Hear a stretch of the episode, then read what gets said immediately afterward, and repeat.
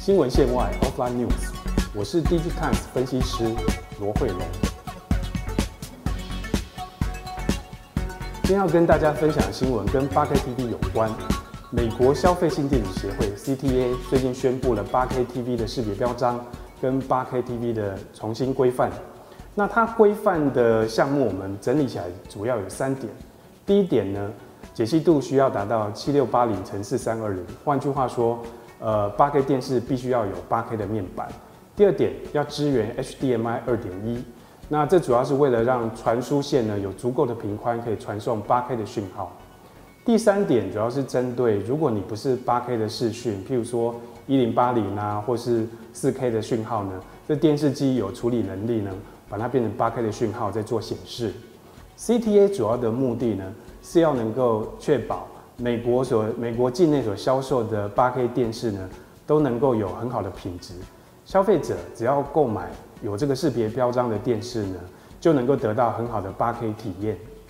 那我们从它的定义上可以理解到说，CTA 它所描述的 8K 使用情境呢，是消费者呢透过呃前端的不管是媒体播放机或是机上盒呢。接收到 8K 讯号，再经过 HDMI 传送到 8K 的电视，这台电视呢就能够做出最完美的 8K 显示。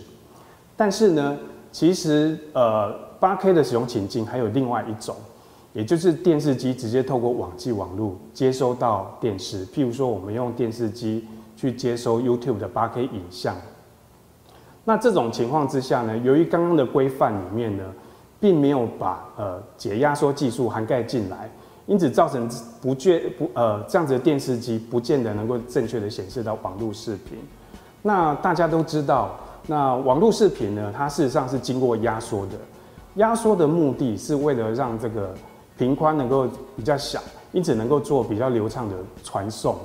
但是这个网络视频呢，透过网络传到电视机之后呢，就必须要有一个解码的技术。把这个讯号再还原到原来的样子，那后面电视机才能够做呃正确的处理，然后显示八 K 的效果。那除了 YouTube 之外呢，其实未来在八 K 的时代呢，呃，网络视频是非常重要，它可能是八 K 呃时代最重要的这个呃传输媒体。那譬如说 Netflix、Netflix 啊、Amazon 这些都有可能透过呃网络的方式去传送视频。那因此，我们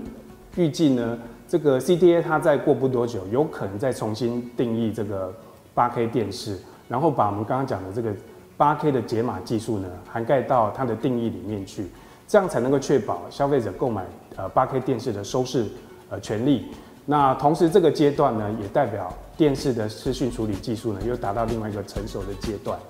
新闻线外 Offline News，看到、听到，锁定我们的频道。我是 DigiTimes 分析师罗慧龙。